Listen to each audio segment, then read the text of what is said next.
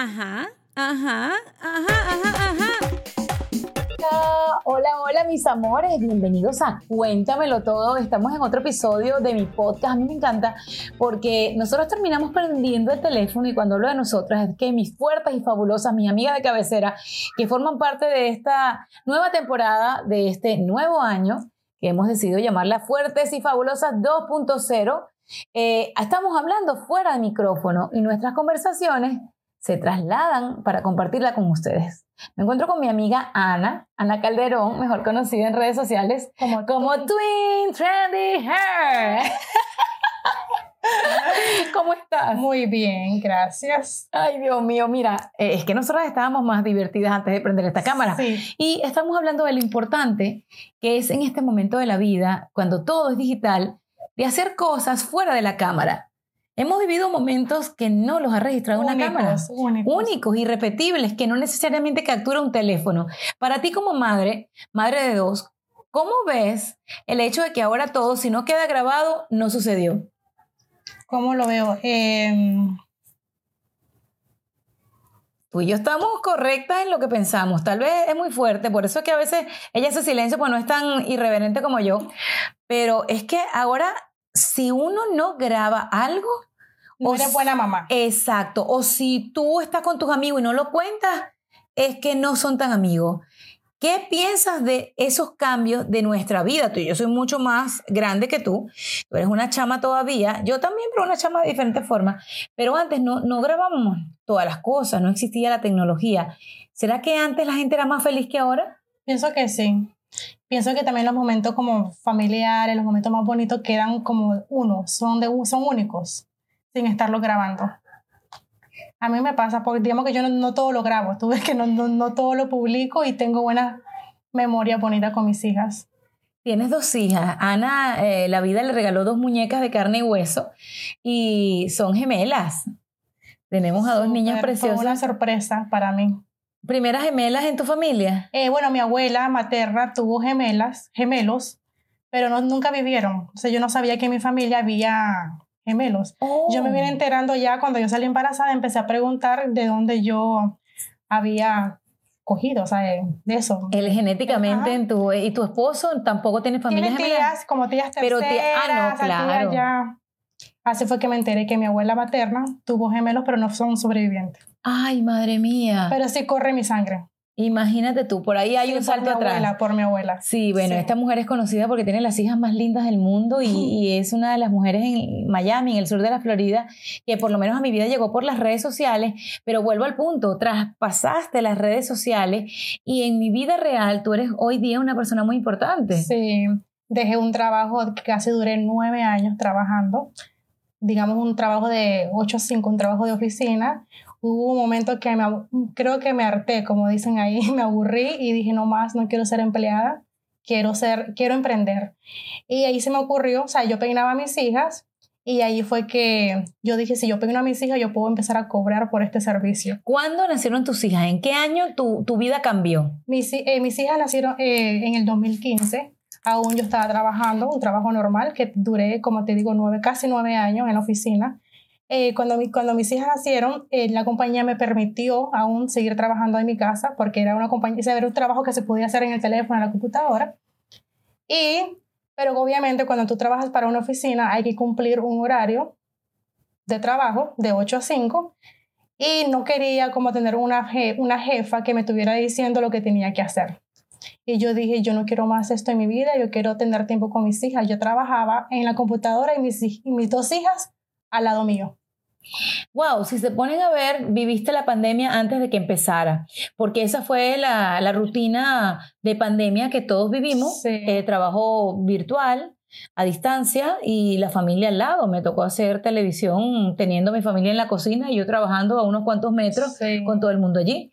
Pero eh, el tema de que fueses una mamá de dos en el 2015 y que pues supieras que la vida digital estaba allí porque ya eras parte de esa movida, ya tú eras una trabajadora remota. Sí, no lo sabía cómo hacer, no sabía cómo ser emprendedora en ese momento y creo que todo nació por mis hijas. Ahí fue que hubo una tarde, nunca se me olvida, yo estaba en el parque, con mi- yo trabajaba de 8 a 5 y a las 5 ya creo que cerraba la computadora y salía correcto para el parque.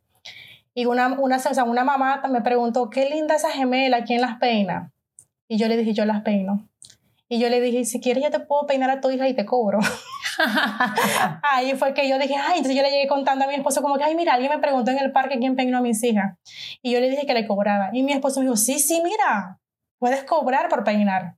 Y ahí fue como que se sentí que se me encendió algo, es que se sentí algo, como una luz, algo que yo dije que podía cobrar por lo que yo estaba haciendo. Ahora dos preguntas. ¿Quién te enseñó a peinar y de dónde venía? Aparte de que pues cuando uno es mamá de niñas eh, se le enciende a uno otra vez el juego con las Barbies. Tus Barbies eran reales. Sí. ¿Cómo fue que aprendiste a peinar al nivel de, de- de que la gente lo notara que era un peinado bello? Bueno, no sabía nada lo que era peinado, nunca me imaginé que ahora me iba a dedicar a esto. Viendo YouTube, eh, practicando, todo es practicando. Agarré, a mi- agarré a mis hijas de modelo y me compré una muñeca. Ok, pero eso y, fue... y recreando los looks. O sea, digamos, digamos que miraba una foto y decía, lo quiero hacer. Y lo recreaba. Y esos peinados que las niñas tenían el día que esa persona te preguntó si... De hecho, ¿esa persona te contrató? Eh, no, no me contrató. Porque era en el parque. O sea, cuando estaba jugando, eh, cuando mis niñas jugaban, yo, yo hablaba con otras mamás. Y ahí fue que o sea, hubo la conversación entre esa mamá y yo. Y yo le dije, mira, llámame, este es mi número, te, la- te puedo peinar, pero obviamente yo no sabía cuánto cobrar, eh, cómo hacer el servicio, o sea, no, no tenía nada como programada, yo no sabía si ella iba a ir a mi casa, si yo iba a ir a la casa de ella, o sea, no sabía nada, yo le dije, yo te cobro, pero en realidad no, en realidad no tenía ni siquiera materiales para Ujú, hacer el, ujú. el peinado. Y yo le hacía muchos peinados de, como de liguitas, ¿te Ok. acuerdas? Y eran como un, que mm, en Colombia le dicen gauchito. En Venezuela le dicen liguita. liguitas de compota. Ajá, ah, eran peinaditos así que empecé y poco a poco le fui como incorporando trencita y fui cambiando porque el peinado ha ido cambiando. Ellas eran tus principales modelos y tu Principal. principal, antes de, me imagino que de tener Instagram, ellas eran tu Instagram. Sí. Entonces ahí fue que empecé a peinar solamente niñas.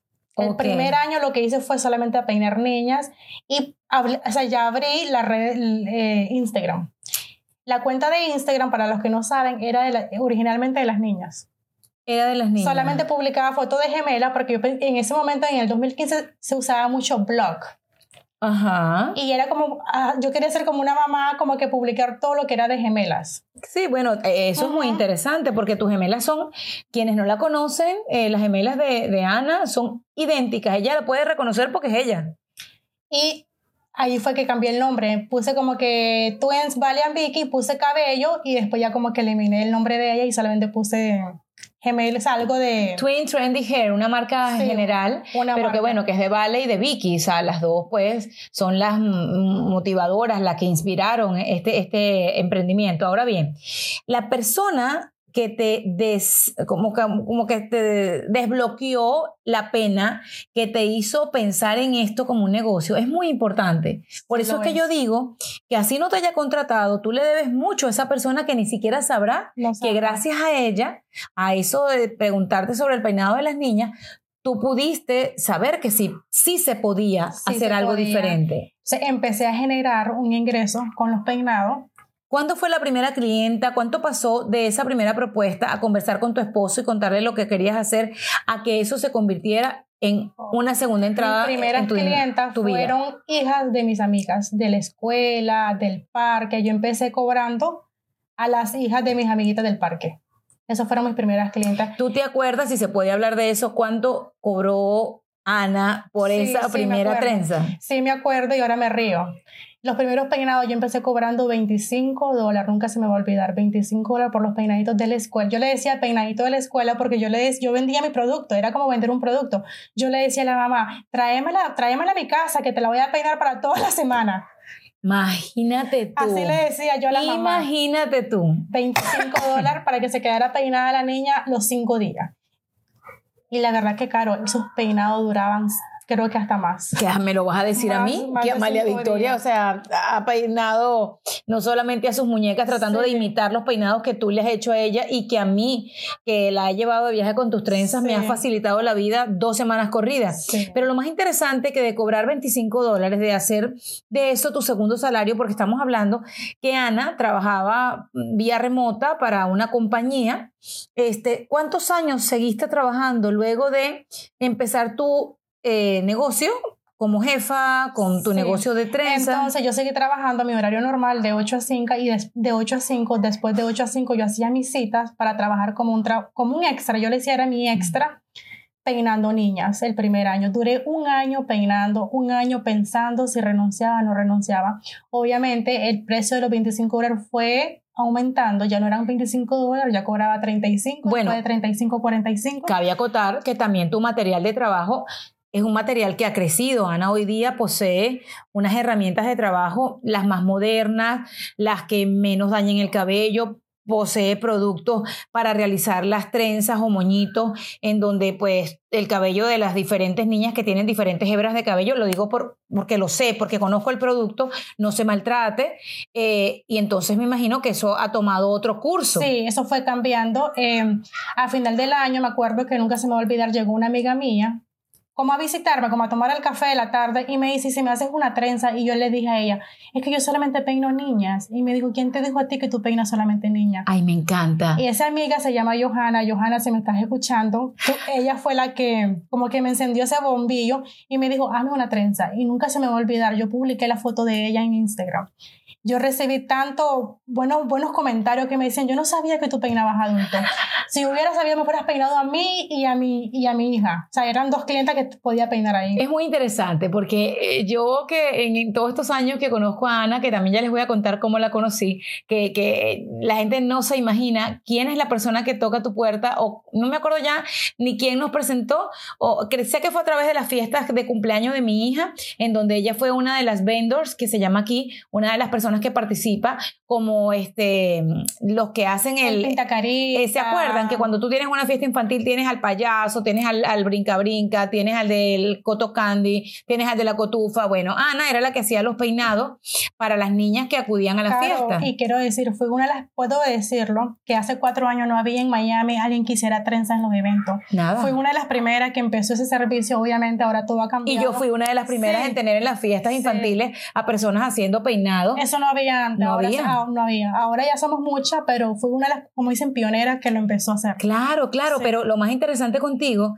es que cuando Ana dice, eh, que me imagino que fue igualito, ella peinaba niñas y los peinados eran de la escuelita. Después la persona adulta, la muchacha, le dice, ¿por qué no me haces una trenza? ella le dice, no, pero es que yo no peino gente grande. Lo mismo ha pasado, no sé en qué ha cambiado de un tiempo para acá, que alguna vez me ha dicho, no, yo, yo no peino hombre, pero si viene Osuna, si viene J Balvin, si viene Maluma. Ah, si viene Bad Bunny, yo creo que sí, A ver, sí. a ver, ha peinado el novio de alguien que conozco e indistintamente que sé que como utiliza cierta parte también de, de su propiedad Sí. como parte de su desarrollo empresarial, ¿ok? Todo registrado, todo legal. Eh, por supuesto, al trabajar en casa uno tiene que tener cuidado con, con todo lo que Claro. es la intimidad dentro de la misma y, al tener hijos uno quiere preservar la privacidad de, de los hijos y si te piden el baño prestado, whatever. Estamos hablando de cosas reales también que pasan Sí, con bueno. los emprendedores que utilizamos cierta parte de nuestras casas para hacer nuestro negocio. Sí. Llama a los que hacen eh, podcast en su casa, una servidora, que yo he trabajado, he hecho muchas cosas en mi casa, cuando hacía el trasnocho con Caro en mi Ah, closet, sí. la gente tiene que pasar hasta por mi cuarto. Entonces son lugares privados en donde tú tienes que entrar a gente extraña o a gente que elijas que no es que van a ser tan cercanos a ti. Eh, siempre te has puesto como eso, no hago esto, pero la vida te pone a hacerlo. Exacto, sí. ¿Has Como que me, peinado? como Ah, que me sea- sí he peinado hombre, no, no lo publico. Una vez peiné a un DJ muy famoso. Es que es lo que te Sí. digo, esta mujer es muy Pero sencilla. como te digo yo, trabajar también en casa, son dos niñas, mi esposo, es como meter, es como meter un hombre a mi casa que... Sí, yo, Ana, mi- yo creo que yo misma me he cerrado esa... Ana es muy conservadora, ahí donde la ven también tiene, tiene su cosa de, de mujer de, de hoy, pero sí guarda ciertos este, valores relacionados con su crianza, es lógico, acá eso se respeta, pero estoy segura que si Maluma la llama, eh, Que me ella, llame Bad Bunny, que me escriba ella va a olvidar que ella pues se ha que tengo dedicado un esposo, que tengo un esposo. es que no tienes que olvidarte, o sea, no te preocupes que si te llama cualquier DJ, de, aparte del que no vas a, a contarme, seguramente eh, pues vas a decir que sí porque eres toda una profesional, ha trabajado con artistas que han ido a premios como los Billboard, los Grammy, hoy día tiene en, en su lista, en su haber, en su catálogo, personas que... He vendido, tengo una trenza muy famosa que se la he vendido a muchas eh, peluquerías, sí, estilistas, han me consta, Sí, que la han usado para alfombras rojas. me Puedo consta. decir es mía, pero no la, no la puse, pero la vendí. Sí, sí, es muy bonito porque Sí. tu negocio ha ido tomando un curso interesante. Por eso es que yo creo que cada vez que yo converso en Cuéntamelo Todo en mi podcast, de las historias que han llevado a, a la gente a tomar decisiones drásticas, decisiones que tal vez están, como dirían muchas personas, agarradas por los pelos, porque a ver, en el caso tuyo, que al parecer tienes un esposo bastante open mind, ¿ok? Porque una pareja eh, es de dos, como ya todo el mundo sabe, esto es redundar, eh, un hogar se lleva mm, con dos mentes que tal vez no fueron criadas por la misma persona, con ideas distintas, pero que en un punto tienen que coordinar. Así es. Cuando tú le dices a tu esposo y te dice, ay, qué bueno, cobra por eso, ¿cuándo vino la parte de decirle a tu marido, óyeme, ya esto está dando tanto resultado que voy a renunciar a mi trabajo Sí. fijo? Me apoyó al 100%. Y me dijo, tú puedes, viste que no vas a tener más jefa.